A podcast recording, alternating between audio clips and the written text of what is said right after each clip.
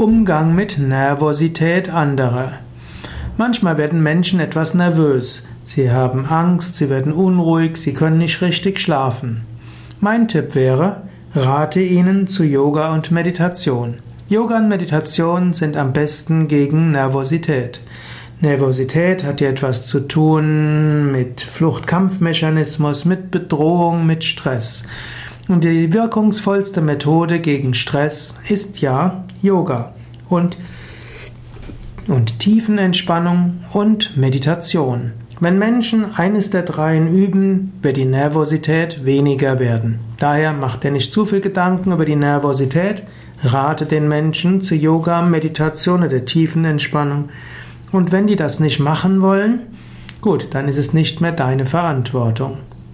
Natürlich, du kannst auch bestimmte Dinge tun, um die Nervosität anderer etwas zu reduzieren.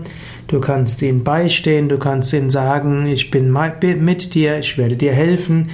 Du kannst ihnen helfen bei der Vorbereitung, du kannst ihnen Vertrauen geben, du kannst sie ermuntern. Du kannst dich ins Publikum setzen, wenn jemand einen Vortrag gibt, vor dem er nervös ist, und kannst dem Menschen dann zunicken, du kannst ihm zulächeln.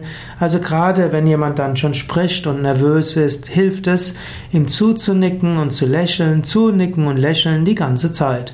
Das hilft, dass Menschen etwas Vertrauen finden. Man sollte Nervosität auch nicht überbewerten.